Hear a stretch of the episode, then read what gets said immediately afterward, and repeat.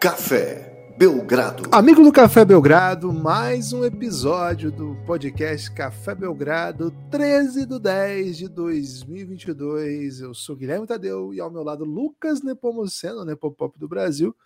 Vamos falar aí de cultura, hein? Podcast cultural. Tudo bem, Lucas? Animado aí para fazer um podcast cultural na manhã, aqui, particularmente no norte, noroeste do Paraná? Muito, muito chuvosa. Tudo bem? Olá, Guilherme. Olá, amigos e amigas do Café Belgrado. Guilherme, primeiro lugar, né? A população quer saber se você acha se foi pênalti ou se não foi pênalti. Essa é a grande discussão do momento. Cara, eu, assim, honestamente, vou ser bem honesto. Ah. É, não, fala, não gosto de falar de arbitragem. Você não me vê falando de arbitragem. Nem basquete, nem nenhum esporte. Não, não é meu, não é meu feitio. Segunda coisa, vou ter, ser bem honesto duas vezes, né? Cara, eu não tenho mais. Dessa vez ideia, eu vou ser honesto, né? Dessa vez eu vou ser honesto, né? Cara, eu não tenho mais a menor ideia da regra da, da mão. Eu não tenho mais. Eu não tenho... Geralmente aquilo ali era pênalti, mas se alguém falar para mim, não, porque o movimento natural, antinatural, da fluidez do. Então, velho, honestamente, eu não vou aqui. Acho que o empate foi a cara do jogo. Acho que se o Corinthians eventualmente vencesse por 1x0 com gol de pênalti, teria sido uma vitória de casa tal, não resolveria nada. Mas, cara, eu não vou comprar essa. Não, não sou desses que compram esse tipo de, de narrativa, não. Embora reconheça Altivo, que. hein? Gostei muito. Não, eu sou desse, sou desse. Não, sinceramente, eu não tenho a menor ideia, cara. Essa regra é bizarra. Essa regra Guilherme, é mas é tranquilo pra, pra, é a regra criada para ser o que você quiser, porque eles mudam todo ano a regra, né? É isso, Exatamente é em agosto de todo ano muda. Só que se aplicar a regra nova, tá certo, porque é regra nova. Se não aplicar a regra nova, não, tá certo, porque começou o campeonato com a regra antiga, né?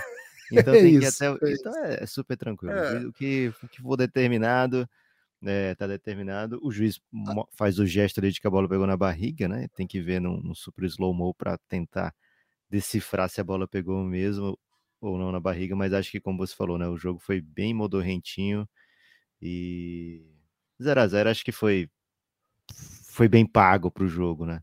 É, e Cássio sempre. Você acha? Eu acho que não foi é assim. Eu não sei se você está você tá acostumado com o Flamengo, que é meio sem freio e tal, né? Mas não ah. achei o jogo modorrento, não. Achei um jogo duro, muito obrigado, né? Muito disputado. Boas chances de, de, de parte a parte, assim. É, teve, teve uma chance muito boa do Yuri Alberto, que ele arrancou pelo meio ali, que foi um dos cortes sensacionais, né? Foi o Thiago Maia que deu aquele carrinho? Que, evitou. Foi o Thiago Maia que deu o carrinho. Cara, o Léo Pereira armou a jogada pro Yuri Alberto, né? Maneira. Foi, belíssima. a bola quicou, né? Então, ali eu acho até que a, o que atrapalhou um pouco o próprio Yuri também, né? Porque ela ficou meio. A bola ficou numa velocidade mais lenta do que ele consegue imprimir. Aí Mas assim, o Léo Pereira, ele teve a manha, ele teve a manha de, de ser enganado pelo kick da bola antes da bola quicar, viu? Que a bola veio do alto ali. Ela ainda não tinha quicado, né? É, acho que o que ferrou mais o Yuri, né? O que, que ferrou ali o Pereira foi, foi o, a própria bola em si, né?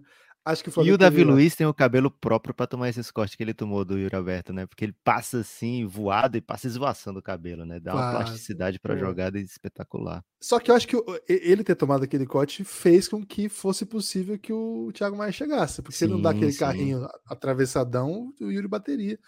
É. É, acho que ali foi talvez o meu. Ele já tá fazendo gol, Guilherme? Parei de acompanhar, porque na época que a gente jogou da outra vez. Cara, ele fez. Tinha um tá perfil bem, tá que era o Yuri Alberto fez gol hoje. Aí era ainda não, né? Não, ele tem bons momentos. Ele tem bons momentos. Acho que tá, tá, se mostrando um baita, um baita futuro, 21 anos, né?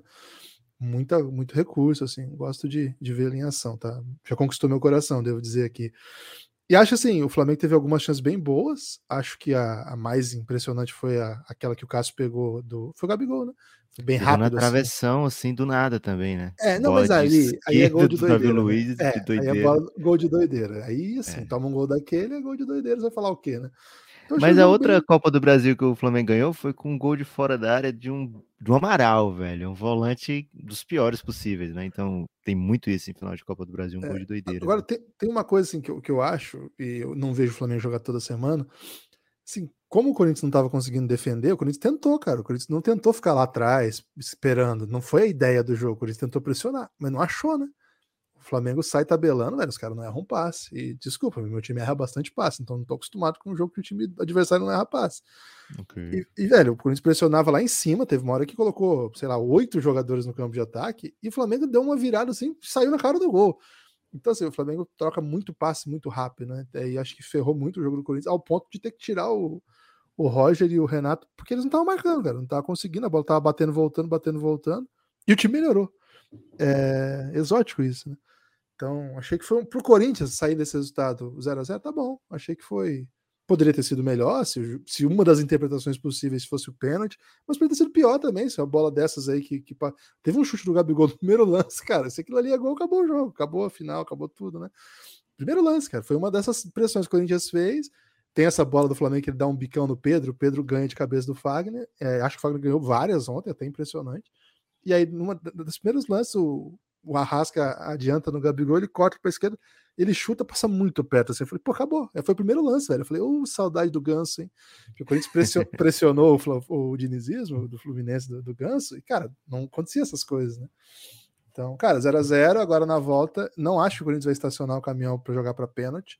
Só que talvez o jogo se apresente assim, né? Porque imagina como é que vai estar o Maracanã. Mas tamo vivo, Corinthians nada. Tamo vivo. Boa. E, e, não, não entro nessas. Eu, eu, entendo quem entra e terá minha simpatia, mas não entro nessa de que ah, não ganhou porque não deu pena. Não, acho que futebol não é assim. E acho, acho que até pode ser que seja isso, mas aí tira toda a graça de falar de futebol. E aí eu não curto essa pegada. Aí eu, eu perco um pouco de tesão até de falar a respeito. Então, prefiro nessa linha, Lucas. Também, então, com um corintiano exemplar, né, Guilherme Tadeu. Guilherme, hoje a gente vai falar aqui não só de Flamengo e Corinthians, né? Pode ser que volte esse assunto aí, mas especialmente, principalmente, vamos falar de Redeem Team, que é uma, sé uma série, não, né? Um documentário que está passando no Netflix, está disponível já, né? E que para vocês, né? Porque para o Café Belgrado, Netflix disponibilizou antes para a gente poder ser screener, Guilherme. Já se acostumou com essa vida de screener de Netflix? Cara, tem nós, estamos, nós temos uma senha de mídia, né? E aí eu tô assistindo agora o, o House, of, House of Cards, não é? House of Dragons. E, cara, eu descobri nesse meio o canal da Mikan com três N's, né? Cara, aquilo lá é poesia em forma de, de cultura, né? Um dos melhores canais que eu já vi na minha vida, tranquilamente, assim, de produção cultural. E nem vou falar assim, ah, ouçam lá se vocês não conhecem, porque, cara, que ela é, é, é, famosíssima. Eu que cheguei agora só, né? Você fazia isso já antes, né? Você já, sugeria canal com 25 milhões de inscritos. É, pô, mas teve gente que não conhecia e me agradeceu depois daquela lá. Cara, eu não conheço, que eu tava esperando você falar aí do. Sigam Mikan? lá. É. Não, é, tem. Não, mas a Mikan é muito grande, né? Mikan com três anos tem que falar. E, velho, é, ela direto mete essa, né? Inclusive, sobre o episódio passado do, do, House of Dragons, ela falou assim: então, eu assisti no computador antes, aquele que a gente recebe antes tal, e o efeito especial tal foi tranquilo, mas aí quando fez a conversão para TV, eu falei: caramba, esse é o nível de, de screener aí que a gente tá inserido, né, Lucas? A Mikan recebe antes o House of. Sabe que a gente tem que botar três vezes no Café Belgrado para crescer, Guilherme? Pode ser isso que tá faltando pra gente? Café, bebê. É de... Não, eu vou dizer que é bom demais assistir, ter acesso a, a, esse tipo de conteúdo. Salve especial a Netflix aí que, que chamou o Belgradão. Botou o Belgradão nessa turma, né, Lucas? É isso. Infelizmente, Netflix, a maioria do conteúdo não é de esporte, né? Então a maioria do conteúdo a gente não tem acesso. Por exemplo, não dá pra ver Eleven quando ela era tem ainda, né? É, a gente só consegue mesmo de, de esportivinho, né? Basquete, no caso. É, mais um salve aí para o pessoal do Netflix que dá essa moral pro Café Belgrado. E que filmaço, viu? Um belíssimo documentário, Redeem Team. Eles têm um, um, problema, Guilherme, que eu acho que é, é inerente né, ao que eles estão fazendo, que é tentar transformar esse time espetacular, que, que é incrível, né? Com grandiosos jogadores, numa espécie de opa, aqui é um jogo. Eles são meio azarão nessa competição, né? É, de igual para igual, né? É, então tem, tem todo esse mérito aí de fazer com que a gente acredite que isso, isso possa ser verdade. Mas, Guilherme, antes de entrar mesmo no Redeem Team, vamos dar uma passadinha aí na pré-temporada da NBA, porque, cara, ao contrário de um dia comum de pré-temporada, ontem teve entretenimento, né? Teve entretenimento bom, entretenimento ruim. Teve, por exemplo, lesão do Zion, né? É, ele dá uma virada no pé assim que dói de ver e dói no nosso coração imaginar, Mas aparentemente tá tudo bem, né, Guilherme? Você, foi atrás da notícia e trouxe a informação de que parece que foi só um susto, é isso? É, eu esperei o contato, o contato veio. É, o contato uhum. disse que tá tudo bem, já tá listado como day to day. É, o próprio Zion minimizou, falou que foi precaução e que depois deu uma corridinha, tá tudo certo aí. Então, Cara. O, o CJ McCollum, Guilherme, ele tem feito um diário, né? Um diário aí. É, acho que é pro, pra própria NBA, agora não lembro exatamente para onde, onde, onde eu tô consumindo esse conteúdo. Mas ele falou, cara, jogar com o Zion é tipo ter o Thanos no seu time. Então, grande momento aí para quem gosta de, do mundo Marvel, né? Porque vamos ter aí o, o Thanos, que é um dos personagens assim mais comentados nas quadras. E o CJ McCollum que tá falando isso é companheiro dele, né? Então, é, não sei se ele vê o Zion como um vilão, né? Mas, Guilherme, temos, tivemos também, acho que o, o jogo assim mais exótico, pelo, pelos dois momentos chaves, né, de Russell Westbrook. Primeiro teve uma troca de passes aí de Russell Westbrook e Jaden McDaniels, que foi bem interessante, né? Foi bom, foi bom entretenimento, né? A gente tá é, esperando que o Lakers proporcione muito entretenimento.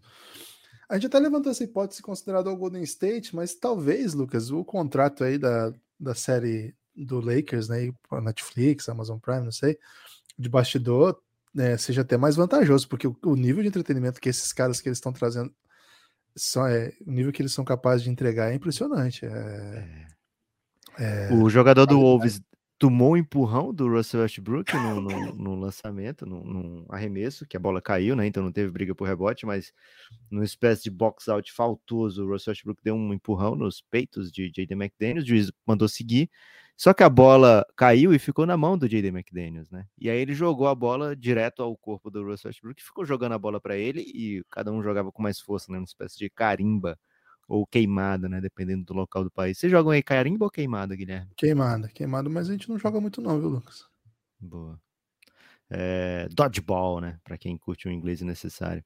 E, e teve o, o, o, o, lance que o, o Pat Beverly chamou a galera para é, fazer uma. Esse uma... o segundo. Explica ah, aí, Gibas, o que aconteceu. É, rolou isso. O Pat Beverly quis fazer um grupinho, aquele grupinho do vôlei, né? Que é tradicional do vôlei, né? Depois de todo é. ponto, que a galera se abraça ali no meio e faz, e tal. Curioso, né? Que todo ponto aconteça isso no vôlei, né? Se discute pouco isso, viu, Lucas? Ah, sim. E, e no, no, Você jogou muito, né, Guilherme? O, o vôlei, vôlei colegial. É, você jogava quadra também no colégio? Sim, sim. Tive, tive uma Aqui... grande atuação na competição escolares, Lucas. Boa. Aqui todo ponto é isso, aê, e aí se junta no meio, né? Isso. É, não sei como era o grito de chamada. Era isso, é, também? Isso aí, também, também. Caraca. É. Isso é. É uma das poucas expressões que vai de, do Ayapoca ao Chuí, então, viu, Guilherme? É, não sei se do Ayapoca ao Chuí, mas do Ceará, do Fortaleza Maringá, tem, tem, tem, tem essa, essa procedência aí, talvez com, com algum intervalo aí, né? Agora. Aí o, o Pet chamou pro isso aí. E o Westbrook falou: não vou nessa porra, não, velho. É cringe, né? Quem, quem, quem, que você tá achando que é, meu irmão? E foi excelente, né? Mais entretenimento de qualidade, nem começou a temporada ainda. E o Beverly insiste, né? Ele não, ele não chama e deixa pra lá, né? Ele não vem, cara, vai tornando mais constrangedor, né? Ele vai lá puxar pelo braço, né? Que é pra todo mundo ele perceber bateu, que tipo, ele tá cara, tentando ser união. Não, tipo, não, cara, não para, né? Tipo, para, para, deu. cara, me fez muito feliz, de verdade, assim, esse entretenimento aí. É, é o tipo de entretenimento que às vezes eu procuro. É, tem essa vibe meio Michael Scott, né? De, de vergonha é, alheia, mas não tem jeito, tem. né? Tem jeito. Uninterrupted, né, Guilherme? É, vai ser. Esse documentário está sendo produzido do Lakers com certeza. É HBO, então, né? Porque então, o Uninterrupted tá também no, no Redeem Team, né? Então pode ah, ser Netflix, velho. Pode ser Netflix. Caramba, vai ser bom, hein? Porque daí tem a chance de a gente receber antes, né? Porque a HBO não manda nada antes pra gente, cara. É isso. Vamos, vamos pedir o. Não tem a ba o The Barber lá pro, do, do LeBron, não é? É, é, é HBO, não é? Que eles ficam na barbearia falando. Que até é, saiu, virou um corte aí, um vídeo do sim, recente sim, do sim. Draymond Green falando que não curtia enfrentar o Sacramento Kings e tal. E o KC que tava muito ruim, né? E o LeBron lá junto rindo. Sendo que o LeBron perdeu duas vezes pro KC na temporada passada. não tem nenhuma. Por isso que ele não gosta também, Gibbs. cara, não tem nenhum direito de rir dos times menores do Lakers, cara. O... É, triste. Enfim. Mas Triste e feliz ao mesmo ah, tempo. Tem né? uma boa, hein, Lucas? Facundo ah. Campasso no Mavs Notícia Opa. que chegou primeiro pela mídia europeia e vários veículos estadunidenses já estão confirmando. Facundo Campasso vem para ser aquele outro ball handler que a gente pedia, né? Falou bastante sobre isso aqui. O time do Dallas perdeu o Jalen Brunson e acaba para tentar fazer com que fique dois armadores em quadra, tendo que usar o Spencer Dinwiddie junto com o Luca por bastante tempo. Acho que dinamiza os dois, mas isso fazia com que a rotação tivesse buracos. Gente até pensou, eu no caso, que o Tyler Dorsey poderia jogar, e acho que ele fez alguns bons momentos na pré-temporada, mas parece que já está com proposta da Europa. Viu? Seis times fizeram proposta para ele. Acho que a ideia dele era fazer um bom, um bom camping aí para o Dallas e ser inserido, mas como o Dallas optou por buscar um outro jogador, acho que ele já vai vazar. É, então é bem possível. Até porque que... ele tem passaporte, né? Então é fica verdade. bem massa, né, para quem contratar, né? Porque você tá é, pegando um americano e pode pegar mais americano. Isso, é um jogador de elite, assim, ele tá, tá, tá sendo disputado por Fenerbahçe, sei lá, os times mais fortes da Panathinaikos, enfim. Então, Facundo Campasso já jogou com o Luca, mas não são amigos, viu? Eu vi gente fazendo piadinha, ah, o Luca pediu tal.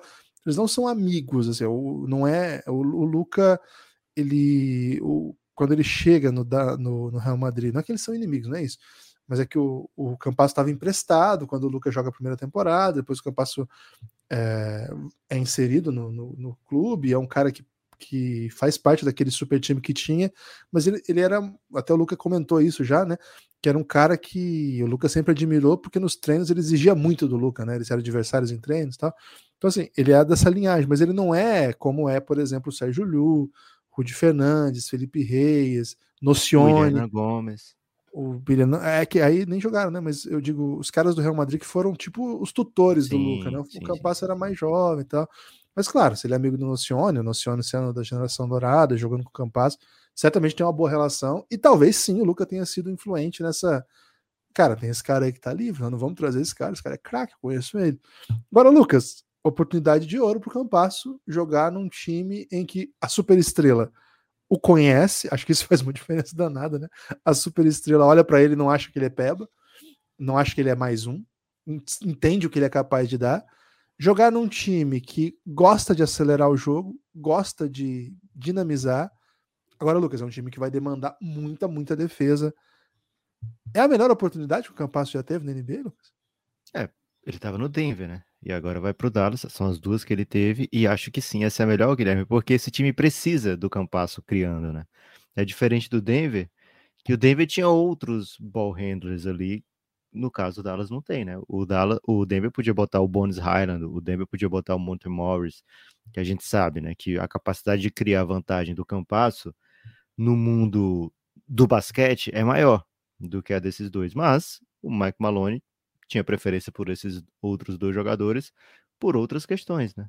É, enquanto o, o, Dallas vai precisar do Campasso quicando a bola, porque ele não pode deixar o Lucas jogar 40 e tantos minutos, não pode deixar o Spencer Dinwiddie jogar 40 e tantos minutos, chegar todo mundo estourado em playoff, né? Então, é preciso que se apresentem outros ball handlers.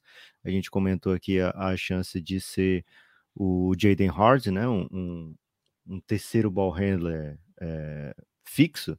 Você não pode dar para um rookie de segunda rodada uma responsabilidade desse tamanho, né? E, e, até pode, mas também tem que fazer com que ele mereça, né? Que ele ganhe aquilo ali, né? Então, se ele se apresentar melhor do que o Campasso, aí ele vai estar tá conquistando ali na, na quadra aquele direito, né? O Campasso vai ser um cara que vai é, ser capaz de fazer muita coisa positiva para esse time do Dallas. E assim, não é que o Campasso seja um cara um zero na defesa, né? É, o Campasso ele pode ser explorado defensivamente mas ele, ele se segura muitas vezes, né? É, então, acho que ele vai conseguir sim seus minutos de quadro e acho que a gente vai ver o Campasso tendo seus melhores momentos dentro da NBA. E, assim, é o tanto que ele força por esse sonho, né? Ele não tá ali, ah, vou aqui para ganhar um trocado, né? Ele podia ganhar muitos trocados no, na Europa.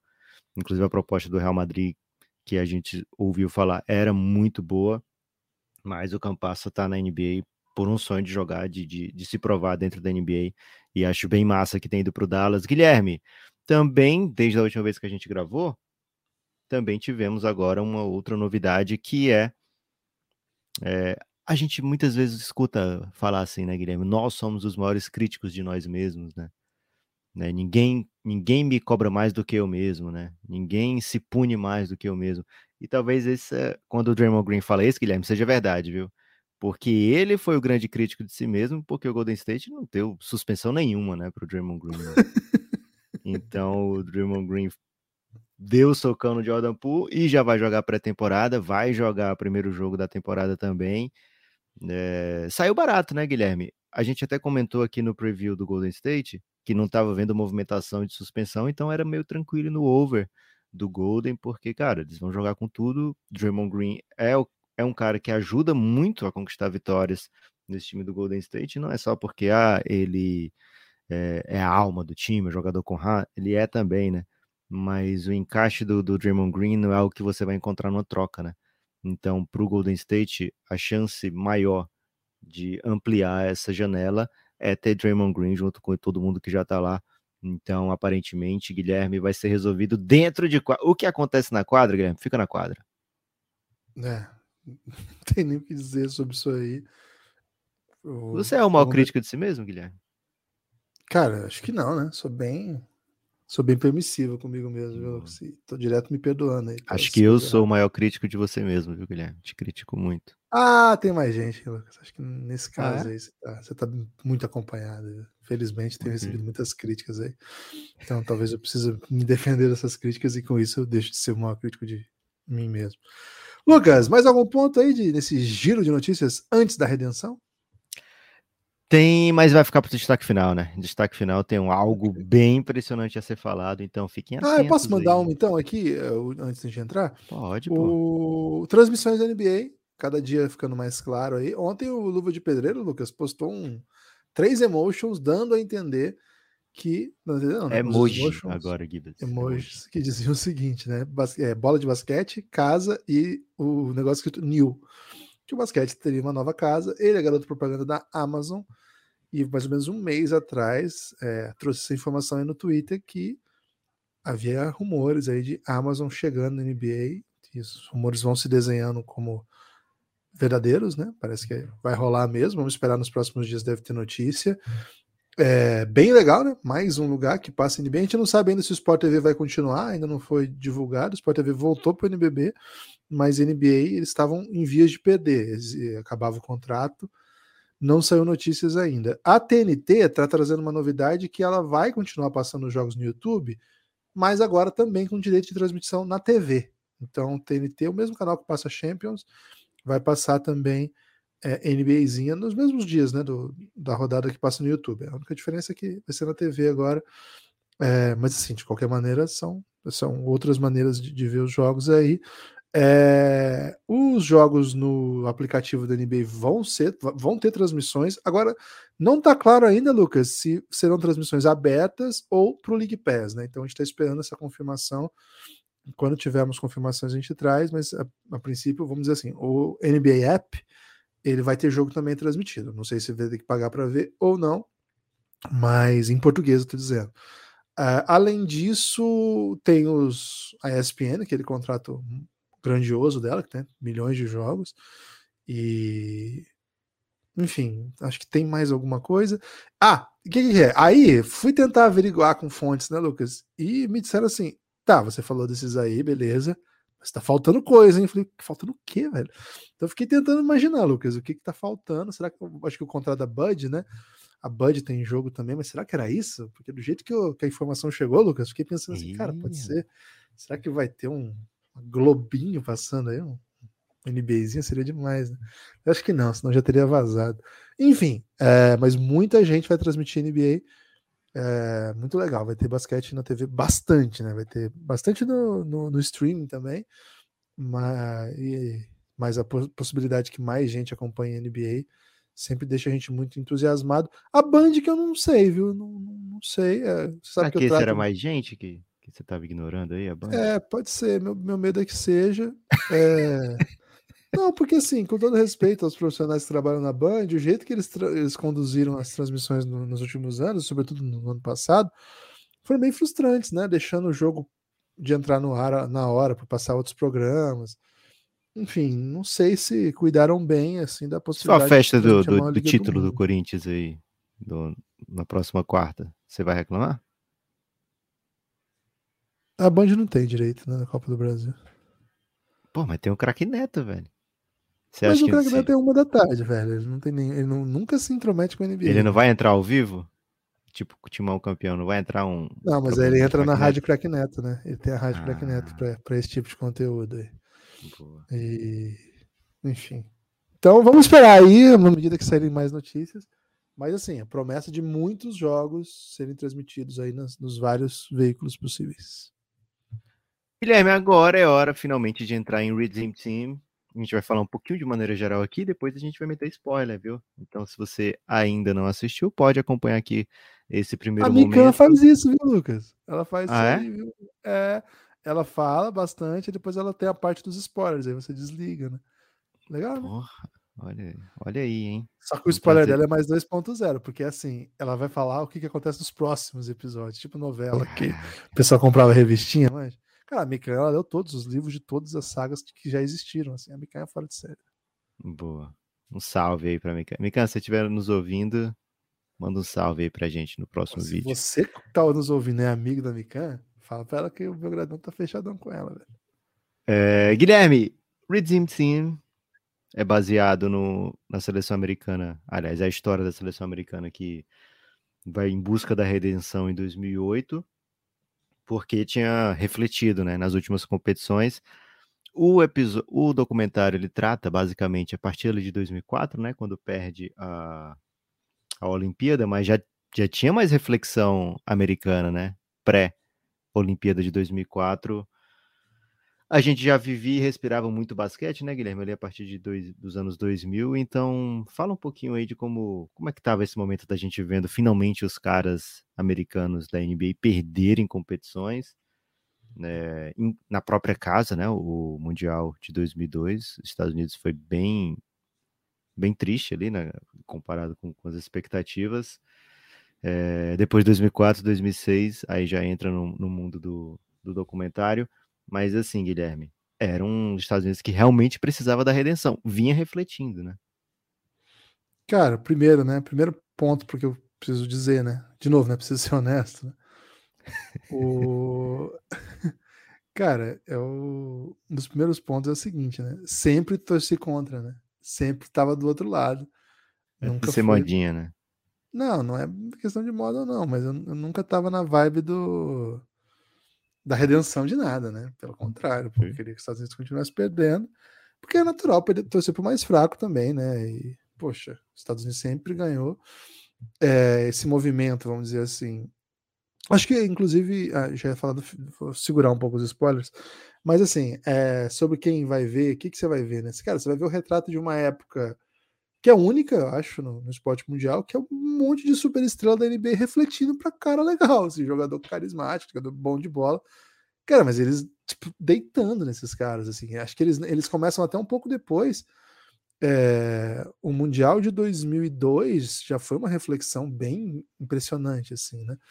Em Mundial 2002, ó, tinha Paul Pierce, tinha Jermaine O'Neal, tinha Red Miller, tinha Sean Marion, tinha Baron Davis, Jogando em casa, né? Brand, é, Michael Finley, André Miller, Ben estrela. Wallace. É, pô, craque. É só estrela, só, só estrela da NBA, vários Hall da Fama aí. Halls da Fama, é isso? Vários jogadores Hall da Fama. Não vai plural nenhum dos dois. É, então, esse Mundial já foi bem impressionante, porque os Estados Unidos jogando em casa ficou fora. E a gente viu ali, né, a seleção argentina brilhando muito, chegando na final. A seleção da Iugoslávia dando seu último, seu último brilho coletivo aí, né, com todo mundo junto. É uma campanha bem legal também de acompanhar, não é nem todo mundo mais, né? Mas enfim, uma campanha bem legal e que culminou num título bastante contestável, né? Porque o que aconteceu na final aí foi, foi roubadinha, mas enfim. É, além disso, né? O, a emergência de outros jovens talentos, tá? então 2002 já é feio assim para os Estados Unidos. Só que sempre fica aquela coisa, né? Que o time não deu certo, não deu liga, vão para as Olimpíadas. A Olimpíada é um pouco continuidade disso, né? Então eles de novo montam um elenco. Cara, o assistente técnico era o Popovich, o técnico Larry Brown. Larry Brown, o único técnico campeão da NBA e do, da NCAA. Nessa época, acho que ele não era isso ainda, né? Eu já, eu já tinha sido, né? O, o Pistons já tinha sido campeão. O Pistons ia ganhar em 2004, né? É que foi o ano da, da, É, da então Olimpíada. já era. É, então, o único, campeão, é, o único técnico campeão da NCAA e da NBA, um técnico gigante. Popovich, acho que dispensa apresentações, mas na época já era grande também, vale dizer. E diferente do Mundial de 2002, que não tinha MVP, não tinha jogador que costumava ser o NBA primeiro time, em 2004 tinha, né? Tinha, tinha Allen Iverson e Tim Duncan, que eram, poxa, simplesmente Allen Iverson, a lenda do basquete, jogando no seu melhor nível, né? Ele foi MVP alguns anos antes, e Tim Duncan no super auge, né? O Tim Duncan, o auge do Tim Duncan é muito longo, mas 2004 o Tim Duncan tava, tava jogando muito, né? Foi, foi um dos grandes momentos do Tim Duncan. Então, a parte isso, né? Eu não vou entrar em detalhes agora do, do, do Doc, mas houve muita, muito pedido de dispensa, o que fez com que a NBA trouxesse os jovens jogadores. E assim, trazer os jovens jogadores é trazer LeBron, Wade, Camelo e grande elenco, né?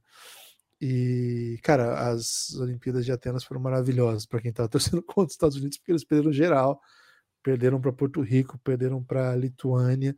Numa obra do acaso, assim, né? Acabaram vencendo a, a Espanha, que era o melhor time do campeonato, e chegam na semifinal. E, cara, nos permitem com, assistir um dos maiores desempenhos de todos os tempos, que é o que a seleção da Argentina entrega, uma atuação marav maravilhosa, assim. Que, pô, cara, direto eu vou lá no YouTube ver esse jogo, pelo menos os highlights de novo, que é muito bonito de ver. Jogando contra esses caras todos aí, né? E aí não é só o Ginobre, né? Claro que o Ginobre é uma estrela, escola, mas todo mundo, né? O lance mais bonito do jogo é do Hugo Sconotini, que foi um grande ala argentino jogando na Europa. Cara, então, de certa maneira, Lucas, é uma sequência de reflexões, né? Que, que você, e acho que isso aqui é um ponto interessante. Quando acontece isso, você caiu numa Olimpíada, cara, perdeu para todo mundo numa Olimpíada, caiu nossa, vamos fazer certinho agora, né? E não, velho, de novo, para mim o momento mais maravilhoso é essa sequência, né? Que assim, não, agora nós vamos fazer certo, vamos treinar direito, vamos fazer. Aí vem para o Mundial do Japão, pau de novo, né? Aí uma geração maravilhosa da Grécia, tinha sido campeão europeu, que tinha o Diamantides, Papaloucas e grande elenco, né? Um do outro jogador.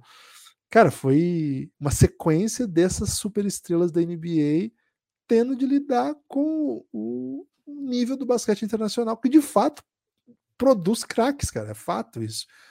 E jogando nessas condições, com a quadra daquele jeito, com as regras daquele jeito, não dá para ganhar achando que você vai passar por cima mais, você tem que se organizar.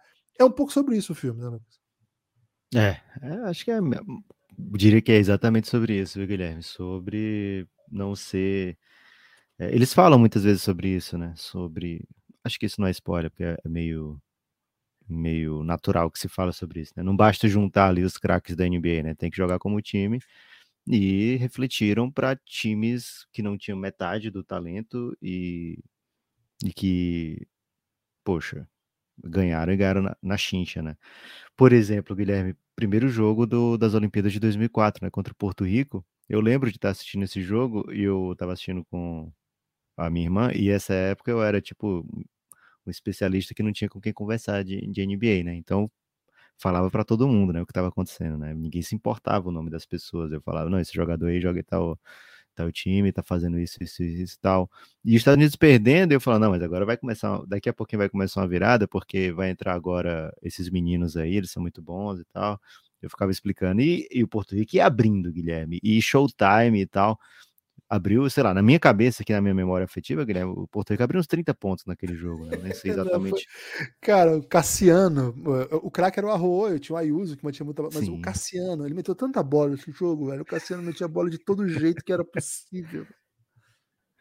É muito louco, né? É, tinha um. Acho que o Daniel Santiago nesse time. Era um time assim, com alguns jogadores que você ouvia falar: ah, esse cara tá tentando entrar na NBA, esse aí tá. Mas, poxa, não era para dar essa surra, né? O Carlos Arroio até joga bastante tempo na NBA, mas é, é doideira pura.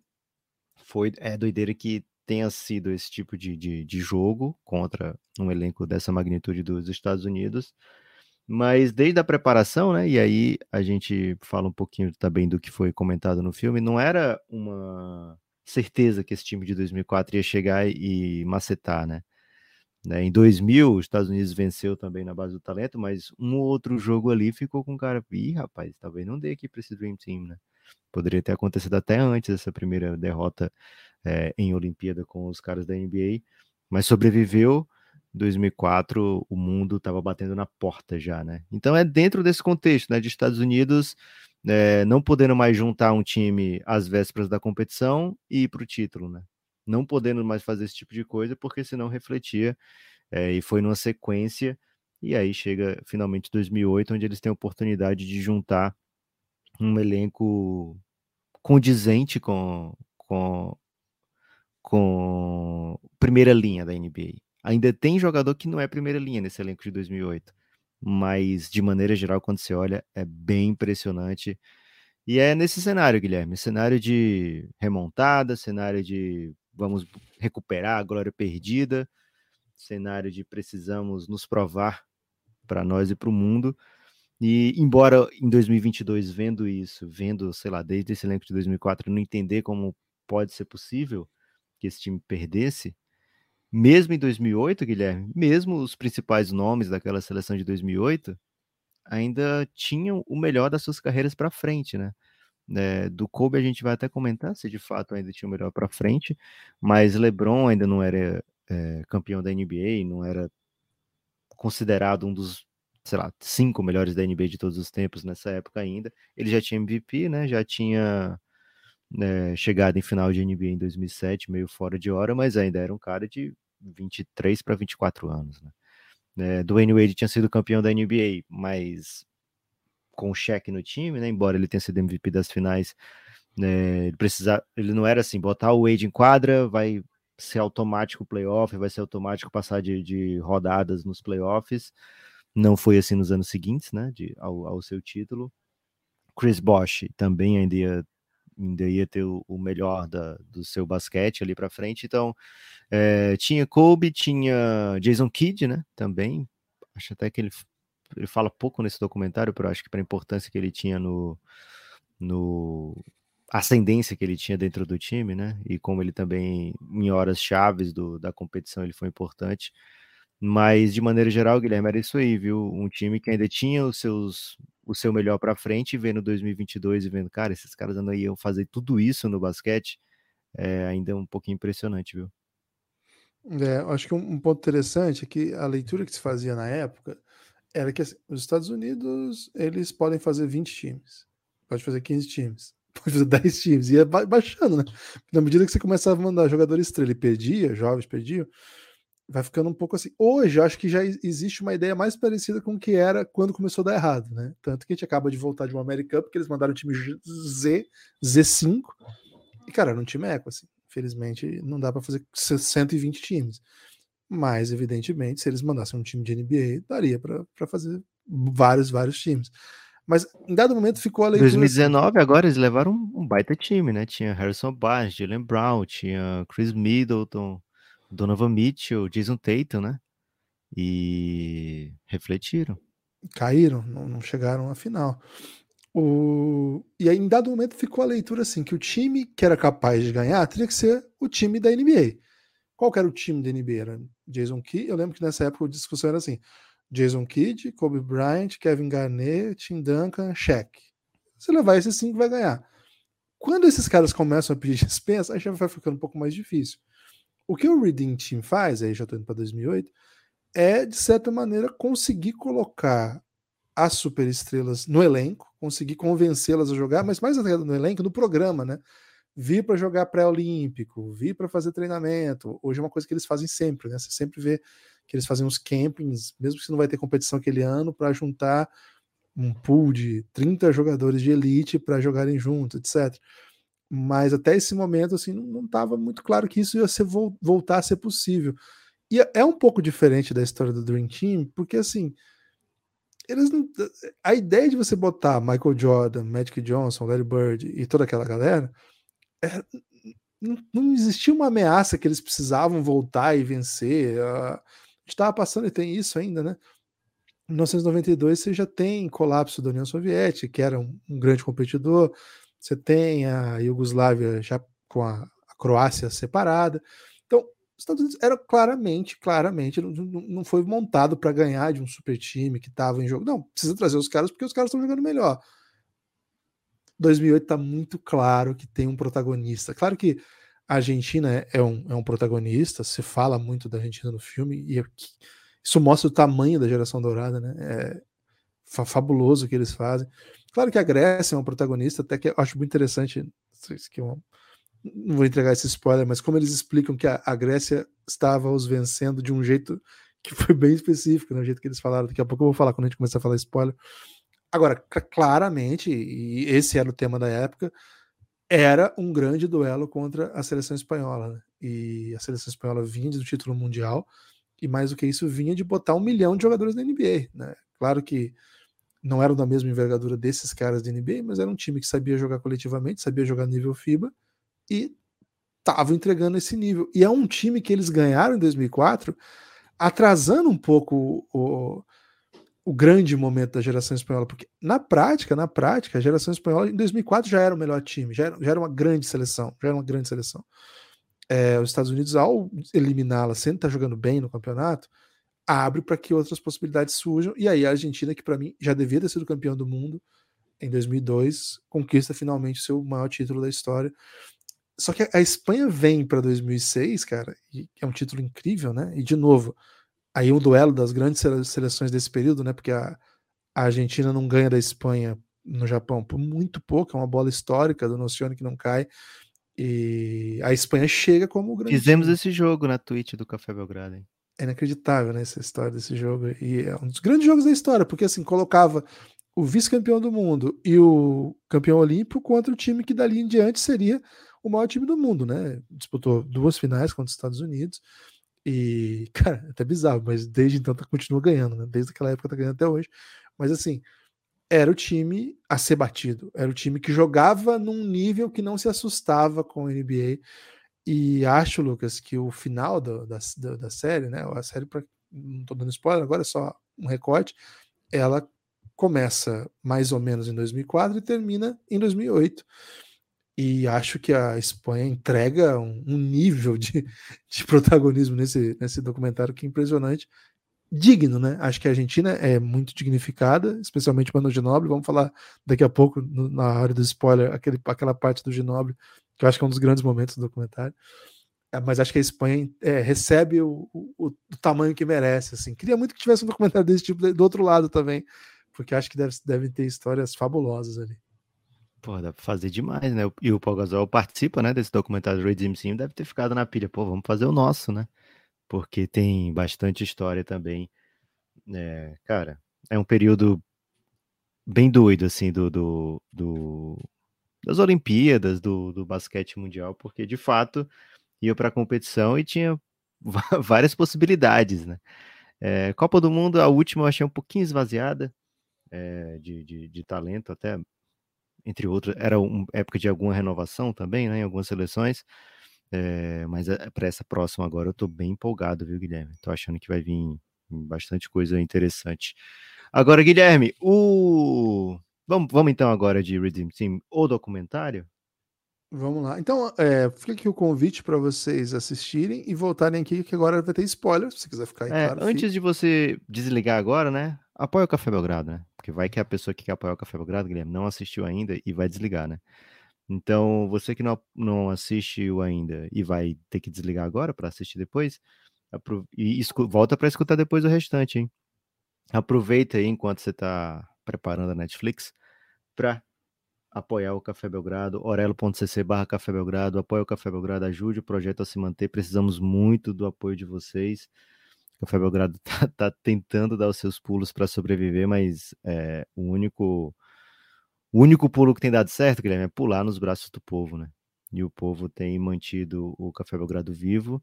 E a gente espera que continue aparecendo o povo, né, Guilherme? Para poder. Porque senão a gente se esborracha no chão. Então, se você é do povo, vem com o Café Belgrado, cafébelgrado.com.br ou orelo.cc barra Café Belgrado é, ver os planos de apoio lá, em troca né, de você manter o projeto, deixar a gente sobrevivendo aqui, produzindo esse montão de conteúdo, a gente dá para os apoiadores conteúdo exclusivo, né, conteúdo seriado, um pouquinho na pegada, se você gostou de, gostou de Redeem Team, você vai gostar das séries do Café Belgrado, A gente não tem o mesmo tipo de orçamento, Guilherme, mas a gente tem o mesmo tipo de paixão, né? Então a gente faz bastante série histórica, além de outras séries que são é, de análise também e de acompanhar a NBA de agora e do futuro e do passado, até mesmo de passados e futuros alternativos. Tem, tem tudo isso que eu estou falando, não estou falando palavras aleatórias, né? É, até mesmo passados e futuros alternativos. Então, se você gosta de ouvir sobre NBA, gosta de conversar sobre NBA, de debater sobre NBA, esse é o seu lugar. E antes de, de, entrar também, Guilherme, já vou antecipar meu destaque final, viu? Porque pode ser que a pessoa não escute. E é preciso que se escute hoje. Se escute hoje isso que eu vou falar. Ok, manda. É... Amanhã a gente planeja fazer o episódio de Hot Takes, viu? E é aberto para as pessoas do Giannis, do grupo, né? Do Telegram do Café Belgrado, mandarem seus hot takes. Lá no Giannis tem fixo uma mensagem agora com um linkzinho para um grupo específico onde você pode mandar o seu hot take ou em áudio ou em texto. O importante é que a gente não fique sem o seu hot take, é, de preferência sobre a temporada 2022-2023, mas na realidade a gente vai botar para tocar aqui, independente do que seja, né? Então, mande seu hot take, quanto mais hot, melhor. Você tem que acreditar no que você está falando, né? Senão fica só um.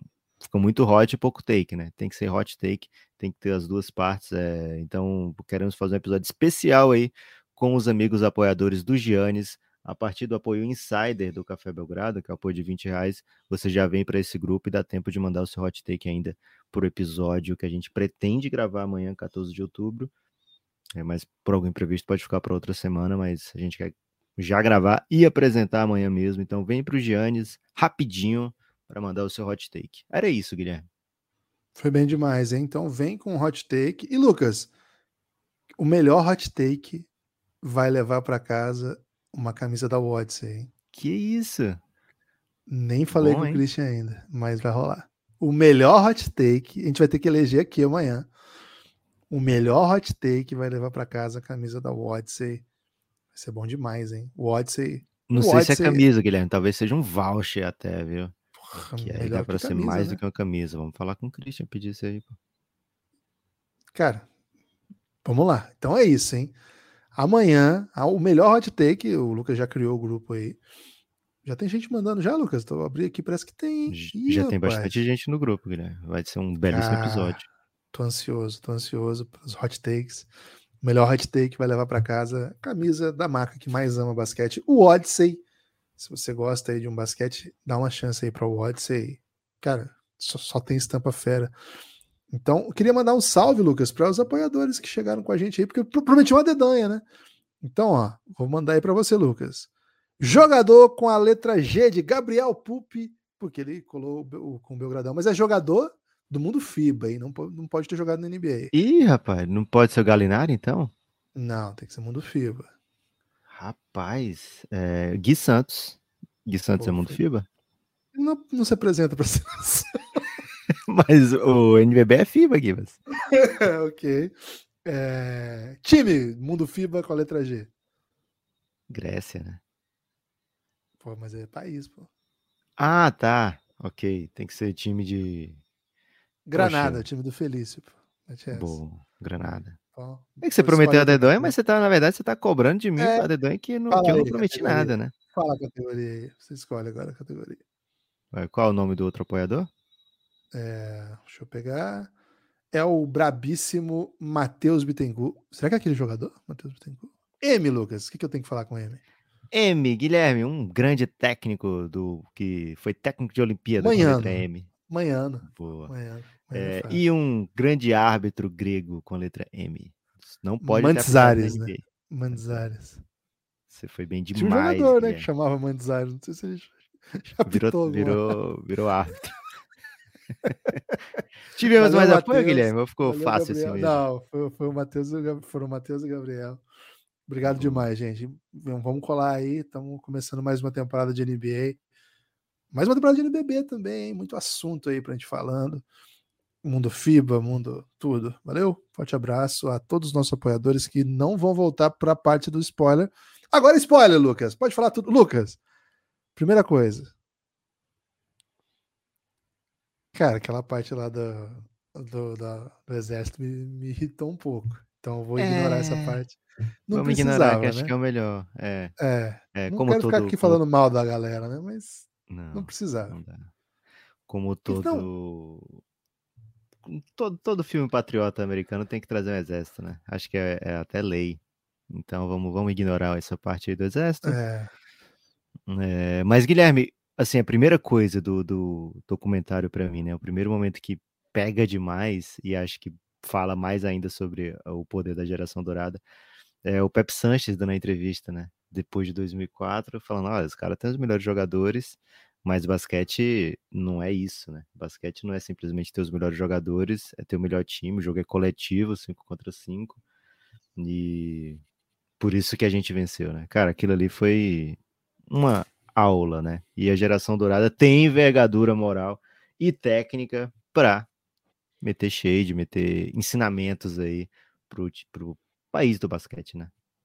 é, o Pep Sanches, inclusive, que se formou jogando em Temple, jogou no Philadelphia 76ers e acabou não sendo aproveitado pelo mundo NBA, né? Não tinha as características que o mundo NBA achava interessante. E, cara, depois foi um super amador do mundo FIBA, né? Jogou Real Madrid, estrela da seleção argentina.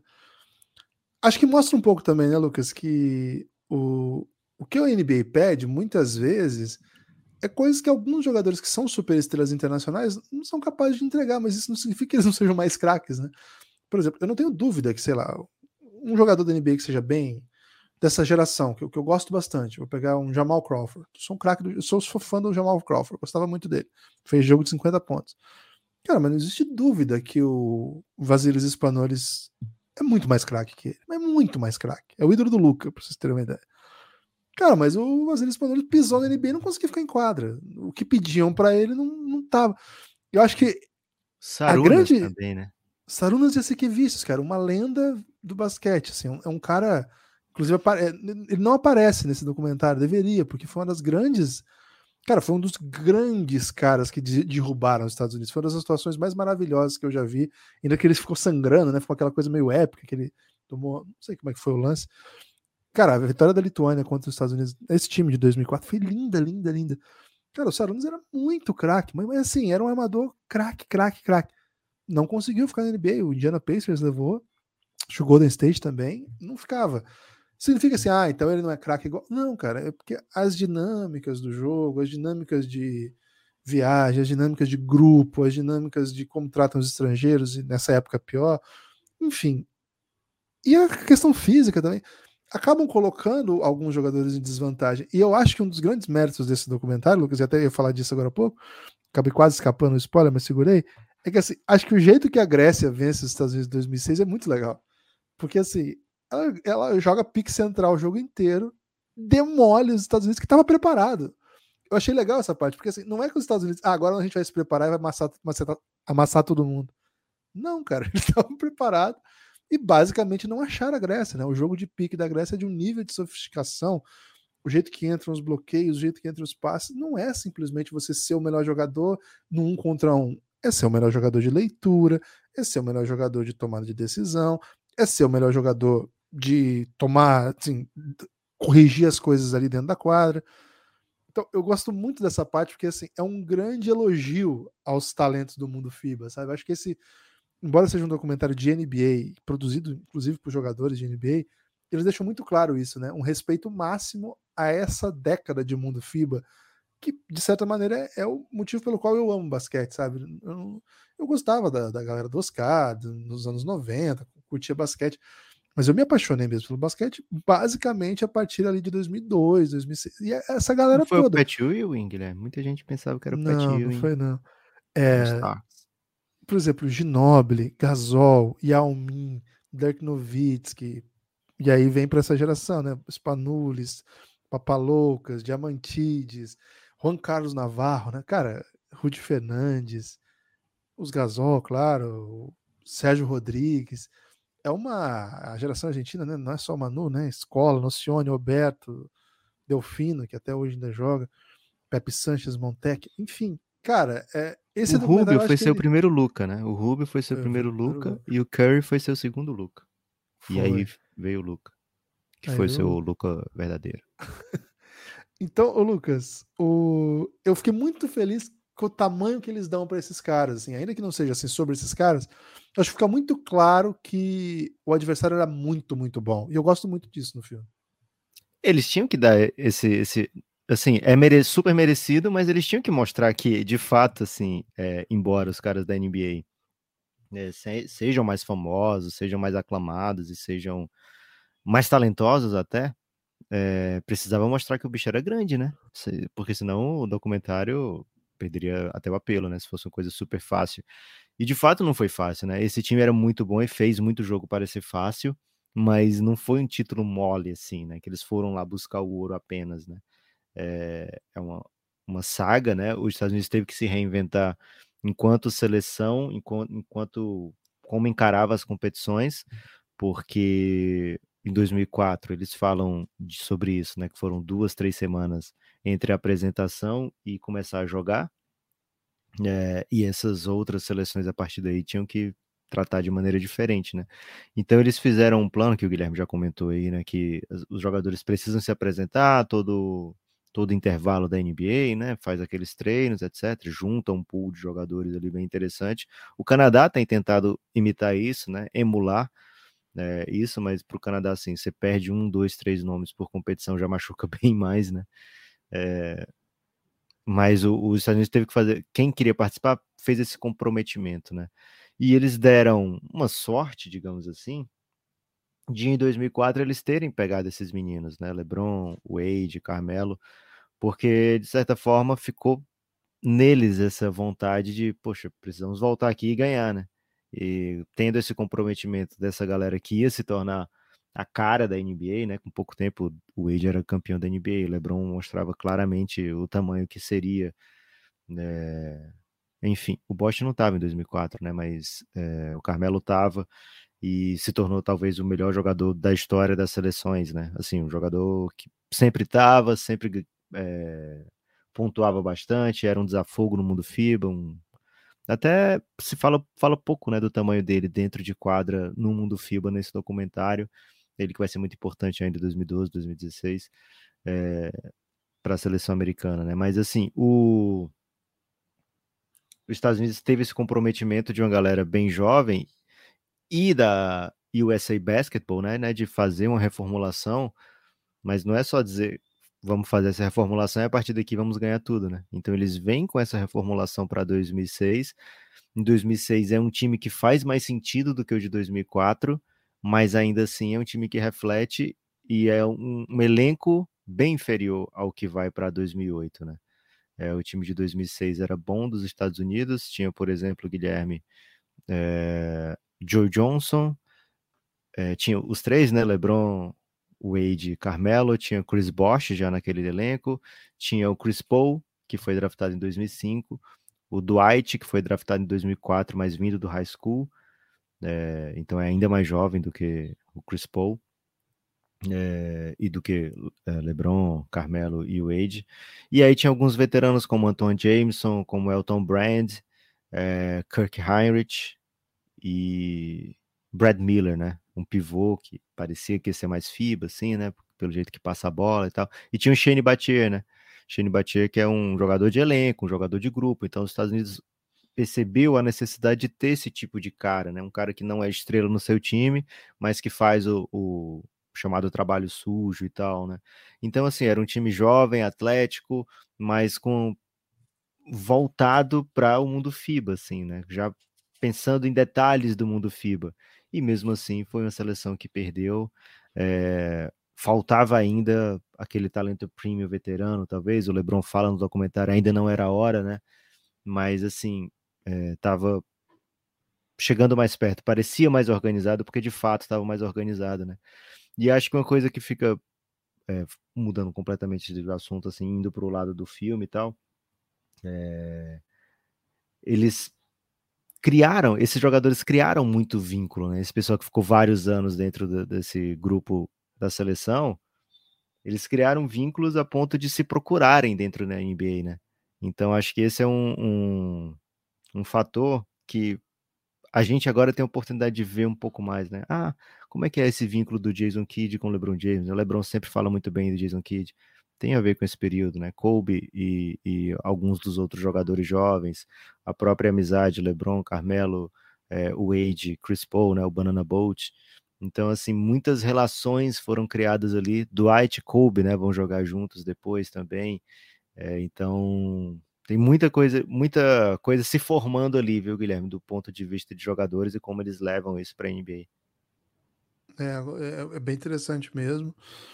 É, acho que um, acho um dos pontos, como eu tinha comentado antes, que me, me deixou bastante é, animado, assim, e tem repercutido muito, né? Eu sigo bastante a Argentina no Twitter, no, no Instagram, tem repercutido bastante o tratamento ao Ginobili, né? Me lembrou um pouco o tratamento dado pelo Dream Team ao Drazen Petrovic, né? E ao Kukoc. Acho que ao Kukoc tinha questão pessoal lá que a gente viu, né? Do, do salário do, do fato dele ir pro, pro, pro, pro e tinha o salário que o Pipe queria ganhar e tal. E o Drazen por ser a grande estrela, né? Então, cara, o, o fato do Coach K meter no, no banco, né? No, no, no game plan pros caras, né? No vestiário é literalmente metendo no vestiário, né? Os jornais dizendo, recorte de jornal. Colar no vestiário diz, é bom demais. É foda essa. Né? Recorte de jornal dizendo que o Ginobili era o melhor dois do mundo pro Kobe Bryant. E o segundo melhor dois da NBA pro Wade, é bem específico, né? Assim, assim, pro, pro, pro, pro Kobe eu vou falar que ele é o melhor do mundo e botar pro Kobe. E pro e pro Dwayne Wade falar que ele é o segundo melhor dele. E o Dwayne Wade ainda fala assim, né? Cara, eu fiquei puto porque eu, o Kobe eu aceitava, beleza. Mas segundo já não, pô, que isso, né? É, e, e, quando a gente é fala um... isso no podcast, Guilherme, a gente fala muito de Manu, né? A gente fala, ó, o Manu, ele é, não tinha estatística, mas ele jogava bola igual esses caras aqui, né? A gente recebe hate às vezes, né? Mas olha o Coach K aí trazendo essa informação, né? E é, cara, o Ginoble foi gigante. Quem quiser entender o Ginoble só pelas estatísticas dele, de pontos por jogo, sei lá, cara, não vai entender o Ginoble. O Ginoble é outra coisa. Agora, acho que também esse caso conta um pouco a grandiosidade da seleção argentina também, né? Que nunca foi só o Ginoble, ele era grande estrela. É, ele foi o melhor jogador das Olimpíadas, claro. Mas no, no próprio jogo, né? Os Estados Unidos estava preparado para o Ginoble, o Ginoble se machucou durante o jogo e, cara, a seleção argentina dá um jeito, né? Vai buscar, o jogo fica bem competitivo, bem pesado, assim. É, acho que mostra bem o que essa geração era capaz, né, cara? Com caras fenomenais. Ao passo que o, o Escola acaba por se tornar, até por estar mais vezes com a seleção, o maior pontuador da história, né? Da, da seleção e depois do mundo FIBA. Então, acho que é, é bem legal a, a, a, o tamanho que o Ginobili ganha nessa sequência, né? Imagina, era grande preocupação de todo mundo mas também da seleção argentina. Agora, Lucas, queria falar um pouco da seleção espanhola, viu? Porque, cara, o que eles fazem nesse jogo final, né? A, a, outro ponto que eu acho que é um dos grandes momentos do documentário é a relação do, do Kobe com o Gasol. E acho que o Kobe é um, é um capítulo Bem toda a parte. E, é. e, ao falar isso, eu abro o Kobe, depois eu volto então para a seleção espanhola. Não, vamos fazer assim, vamos falar primeiro do Kobe, a gente fecha falando da relação dele Kobe e Gasol, e aí a gente entra na seleção espanhola. Pode ser? Boa. O Kobe é o, é o, é o cara, é, é uma peça desse documentário central, porque assim, ele não começa no documentário, ele tá bem distante, só que a partir do momento que ele entra, ele é protagonista, né? Ele é uma. Ele lembra um pouco aí, Lucas, da Daenerys Targaryen lá no Game of Thrones, né? Que demora para chegar em Westeros, mas no momento que chega é só sobre ela. É caos. É isso. É isso, Guilherme. E tem momentos chave, né? O Kobe treinando quando o pessoal tá voltando da FAR, né? Vamos lembrar aqui, né? Esse time que tava se preparando era tudo garoto, né? Então tinha o Kobe dos anos 70, o Jason Kidd dos anos 70, é, e o resto do time era 84, 85, 83. Então, assim, é uma galera que está com 23 para 25 anos, né? Então, eles voltaram da, do, de uma balada, na volta tava lá o Kobe treinando, né? E esse tipo de coisa é recorrente quando se fala de Kobe Bryant, né? A vontade dele de, de melhorar sempre, de, de, de não só fazer o seu melhor, como ser reconhecido por fazer o seu melhor, né? Então, o Kobe Bryant estava sempre treinando, sempre se aprimorando, e isso pegou, né? Isso funcionou para esse time, ele como exemplo, como role model, né? E a chegada do Kobe na China é bem impressionante, né? O Wade falava, olha, tudo estrela da NBA, alguns aqui ou ali eram mais queridos. Quando chegou na China, era o time do Kobe, né? Só se falava de Kobe, a galera era fanática pelo Kobe. É, o Kobe tinha que meio que se esconder assim, né? É, e acho que ele se torna, assim, o fato de, de, ter sido lançado aqui depois do falecimento do Kobe também né, fez com que se colocasse é, em luz, né? O, toda, toda a importância, toda a magnitude do Kobe para esses jogadores e para o mundo do basquete que acompanhava o Kobe né, avidamente, né? Então tem essas experiências, né? Que tomam um pouco de, de proporção é, com maior dimensão por tudo que aconteceu em 2020, né? Por 2020 para cá também, né? É, então, assim, é normal que se tenha. Assim, chegou o Kobe na história, vamos dar um foco aqui no Kobe, mas não é truque de câmera, viu, Guilherme? Kobe foi super importante para essa seleção dentro de quadra, 2008, 2012. É, era um cara que chamava a responsabilidade, que, que arcava com as responsabilidades também, e que teve a oportunidade de trabalhar em grupo de uma maneira que ainda não tinha trabalhado, ainda não conhecia, né? É, todas as, todos os, as peças né, documentais sobre Kobe Bryant até 2008, 2007 ali, era de um jogador bem mais individualista né, do que seria, mas é, a partir dali então. E veio o título da NBA depois disso aí, né? Então acredito que fica claro que não era só para o Kobe, é, não funcionou só para os outros, né? O, o, crescimento olímpico, a experiência olímpica também para o Kobe Bryant foi importante, depois desse ano foi bicampeão da NBA 2009 2010, né, e jogando talvez o seu melhor basquete, né? É, tem um Kobe um pouco mais atlético, um pouco mais jovem, é, inesperado, mas tem um Kobe mais polido, né? Dessa segunda fase de títulos do Lakers, né? Três finais seguidas, é, que, que veio aparecer depois, né? Então ele já, tinha, já era um Kobe de 81 pontos, já era um Kobe gigantesco, mas ainda era um Kobe sem a sua glória, é, sem o seu MVP de final, por exemplo, né? Então, é, era importante para ele também, acho que isso fica bem claro no documentário, sem falar que é o momento mais emocionante do documentário inteiro, pós-título, ele indo falar com sua filha, cara, ele me pegou demais, me quebrou. Ah, é. É... Kobe, estrela do documentário, Guilherme? Interrogação. Acho que sim. É, essa parte aí, cara, eu fiquei meio. Sabe quando você fica assim, meio que. Putz, eu, eu falei assim, putz. Tipo, já é. travei, assim. E quando você tinha falado pra mim, né, que tinha chorado e tal, eu já falei, é, foi isso. Na hora, assim, na hora. Tem jeito. Nem, nem vou falar mais sobre isso, porque é pesado demais. É, não, não é o tipo de conteúdo que a gente faz, assim, é muito pesado. É, não tenho preparo para lidar com esse tipo de conteúdo, de verdade. Tem gente que tem. É, Agora, uma coisa que o Kobe deixou muito claro, né? De novo, máximo respeito ao basquete, né, cara? Basquete global, assim como ele dizia, ele cresceu na, na, na Itália. Tem até uma zoeira dos caras com isso, né? Que eu não lembro o que era que o, o Kobe falando italiano. Tem uma zoeira que agora me esqueceu, mas eu lembro que eu ri muito. É, agora, ele nessas situações, assim, cara, primeiro, ele teve um papel de closer, assim, né? Nesses jogos, né? Ele era o, ele era uma espécie de o arremessador do que entra para fechar jogo, né? Porque o jogo duro, jogo duro dá no Kobe. Aí o Kobe ia lá ganhava o jogo, e acho que na final foi muito isso. E muitas vezes colocando para funções assim, né? Vou defender o melhor cara deles, né? Ou a, a cena fantástica que eu ia começar por ela. É, vou dar no meio do pau gasol, os caras olham para ele assim, como assim, né? Combinado, né? Legal. Não é que aconteceu, ele é, falou que ia acontecer. Né? Falou que ia dar no meio do, do pau gasol na primeira posse de bola. E o Gasol identificando que o fato do Kobe ter ido lá com ele, conversar com ele na. na Tirar foto Olímpica, com todo sido, mundo. É, tinha sido uma, uma estratégia para deixar ele soft, né? E o, o Chris Bosh falou uma coisa bem legal, né? Que a chegada do Kobe não era assim. Ah, oh, e aí, galera, eu sou o Kobe Bryant, tudo bom aí, né? Era uma vibe assim, e aí, beleza? Tá certo. Tipo, é um cara fechado, né? Um cara ciente do tamanho que tem e ciente que está diante de adversários e rivais. E, cara, desenhar essa situação, acho que ele ele dá uma graça toda, toda nova pro documentário, né? Assim, acho que a, é. a hora que ele entra, o documentário tá legal, mas a hora que ele entra, nossa, muda tudo. É o tamanho do personagem também, né? Kobe Bryant é desse tamanho. Ele, e essa relação, eu... né, LeBron e Kobe, né, sempre muito raivosa na internet, né, entre os seus fãs, tem, tem uma outra cara, né, é, dentro do documentário. Assim, o LeBron sequer foi convidado para o cerimonial, né, do Kobe é, no Staples Center.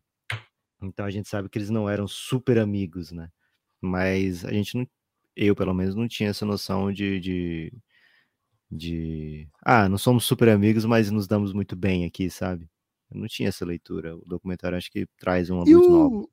O Lebron zoeiro, você tinha essa leitura? Que o Lebron Até que tinha, né? O pessoal sempre falava isso. do rolê, assim. Ainda mais, a gente vai falar, lembrar. Né? Era o Kevin da dancinha, né? Você lembra, Guilherme? O Kevin é ganhava é 60 jogos na temporada e rolava várias dancinhas dentro e fora de quadra. Então esse é um, um pré-Lebron, digamos assim, né? O, Le o Lebron que ganha títulos, a gente já não vê tanta malemolência, né? Tanta alegria nas pernas, alegria nos lábios. Mas esse LeBron, antes esse, do primeiro Kevin, sim, né? Faltava um Pat Riley ali para dar. Ô, cara, dá uma segurada aí. Agora, Lucas, é, o que Estados Unidos e Espanha entregaram nesse jogo, os próprios cara. jogadores da NBA falando, né? Cara, acho que eu tava jogando o maior jogo da história do basquete, assim, que as jogadas fantásticas, de parte a parte, né? Assim, a gente viu muito arremesso livre dos Estados Unidos, porque a Espanha muitas vezes apostou na zoninha ali, vocês não vão vir aqui enterrar na minha cabeça, não, vocês vão ter que passar a bola e aí vai encontrar o Wade livre, vai encontrar Kobe livre, esses caras vão matar a bola. Só que assim, a Espanha não se entregava, né? Na jogada seguinte vinha uma jogada super clássica, assim, o La Bomba do Navarro, uma dunk na cabeça de alguém, do, do Rudy Fernandes, um, uma enterrada do Aliás, Rudy, Forna, Rudy Fernandes com o filme da sua vida ali, né? Cara, ele assume total, né? Foi um dos maiores jogos que eu já vi, certamente, assim. E eu vi esse jogo ao vivo e vi as outras finais todas, né? A Espanha toda eu sempre acompanhei. E, cara, fascinante o que esses caras entregavam tecnicamente, né? É o nível absurdo. O Rubio com 18 anos, ele é, cara, 18 anos, velho, jogando um jogo desse tamanho, jogando um jogo que o LeBron e o Kobe estão falando, cara, um dos melhores jogos da história. O Rubio com 18 anos, jogando titular, o jogo contra Jason Kidd. é o tamanho do Rubio é Jason Kidd, grande, Chris Paul e Darren Williams, apenas. Cara, o tamanho do Rubio é muito grande. Talvez a carreira dele não tenha sido o que as pessoas esperavam, mas, cara, ele é muito grande. E tem um MVP do Mundial de 2019 na sua conta, né? Tanto que a gente tá falando tudo isso, os Estados Unidos retomou a grandeza, etc, etc. Tá, mas 2019 o MVP do Mundial foi Rick Rubio menino de 18 anos estava jogando essa final aí. Então, recentemente a FIBA fez um tweet, né? Que durante. Foi, acho que era oitavas de final ainda do Eurobasket. A FIBA, o perfil oficial do Eurobasket fez o seguinte tweet, né? basquete é um jogo que se joga cinco para cada lado e no final a Espanha vence. Então, e, no final das contas a Espanha acabou vencendo mesmo. É impressionante o que essa, essa geração espanhola fez e sucessivas gerações têm, têm seguido a linha é o, o, vilão do filme, né? No caso, eu torci a favor, mas no filme ele é o vilão. vilão maravilhoso. Guilherme, eu acho que é algo que ficou assim.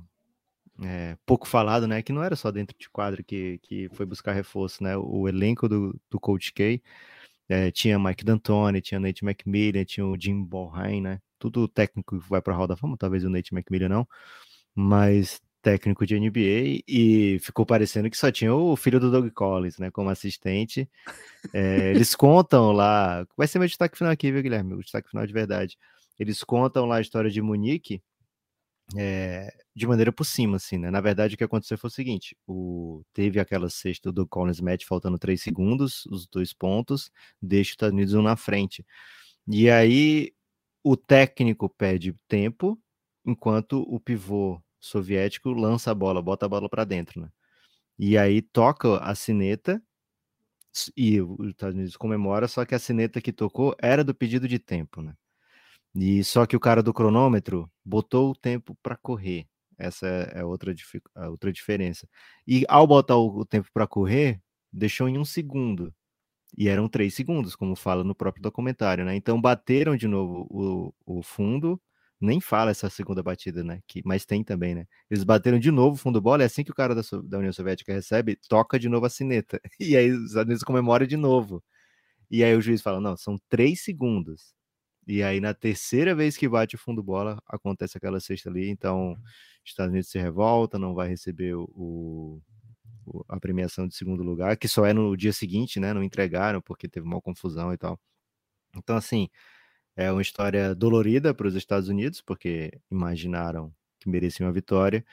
É, várias pessoas têm opiniões diferentes, assim, divergentes, né? Uns acham que devia ser de um jeito, outros de outro, mas o que aconteceu foi uma grande confusão ali de mesa, arbitragem e cronometrista, e acabaram, acabou parecendo que foram várias chances até a União Soviética vencer, mas os fatos foram esse aí, as pessoas tomam as, as, as suas opiniões a partir daí, né, Guilherme? Mas é, se comenta, né, aquele, aquele jogo ali como uma derrota muito dura, tem também em Seul, né? Estados Unidos não leva ali o ouro em, em Seul, por isso que vem o Dream Team. E agora os Estados Unidos em 2019, Guilherme, está refletindo, né? Então vamos ver como é que vai ser a próxima. É, o próximo ciclo aí, porque eu tô sentindo, Guilherme, que talvez daqui a uns anos precise de outra vez os Estados Unidos perder alguns para voltar a mandar todo mundo que tem de bom e de melhor. É, a gente vai ter que esperar a versão russa do documentário da redenção, né? Mas eles precisar fazer um time para voltar a ganhar, porque tá muito pé ultimamente. O basquete russo tem uma grande liga, mas no basquete de seleções tá ruim. Aí, ao fazer esse documentário, eles vão lembrar aí dessa história e conta pra gente. Ô, Lucas, outro ponto assim para destaque final também, caminhando, né? Fizemos vários pontos de destaque final, né? O, o jeito que, o, que os Estados Unidos desenham mesmo, né? A, a sua história, ela, ela ela acaba por, por, contar a sua própria versão de todos os fatos aí contidos. Né? Então, certamente, por exemplo, é, aqui no Brasil, a gente tem a narrativa de que 87 foi fundamental para que esse movimento acontecesse. E, cara, não é nem mencionado, né? Porque 88 teve uma derrota olímpica, né? Ah, o Indianápolis, é, já vi muita gente falando até gente que entende, assim, de, que acompanha, acompanha o esporte ao ponto de elaborar essa frase, mas evidentemente faz nenhum sentido. Mas, assim, os Estados Unidos ficaram tão envergonhados que até demoliram o ginásio onde o Brasil venceu. Cara, vocês já ouviram isso em algum lugar. Que, em tese, é uma, uma, um desenho poético da situação. O Brasil ganhou tanto que até o ginásio não existe mais. É uma poesia sobre isso, né? Não pode virar fato, pelo amor de Deus.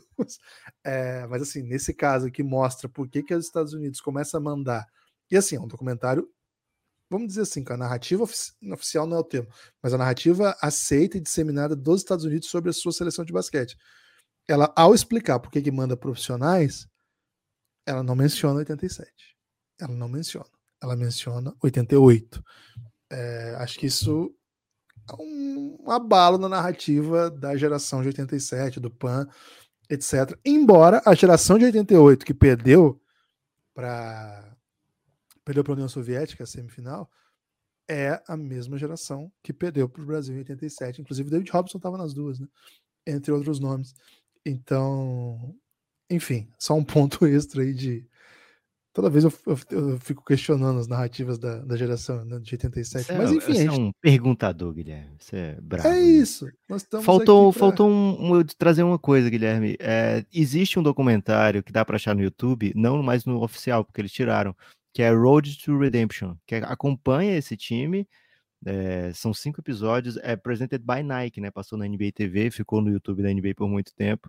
Então tem algumas dessas entrevistas aí que a gente vê no documentário do Netflix, estavam lá também, fala muito da relação de Wade, é, LeBron e Bosch e Carmelo. Então se você tiver curiosidade para ver, dá para achar também o Road to Redemption com essa galera, mas assim, é só da época, né? Passou e, e foi ao ar antes até deles irem para a Olimpíada. Então, é só só menino falando lá, só entrevistinha deles lá e é bem legal. Excelente. Então, espalhe por aí que você ouviu esse episódio. Souber de alguém que gostou do documentário, quer conversar a respeito, fala para entrar no nosso grupo lá no Telegram, hein? Lá é o melhor lugar para você curtir um basquetinho e trocar ideias como essa. Valeu! Obrigado por ter ouvido a gente e em breve estaremos de volta. Se você já for apoiador, manda lá o seu áudio com hot take para ganhar a camisa da Odyssey. Forte abraço e até a próxima.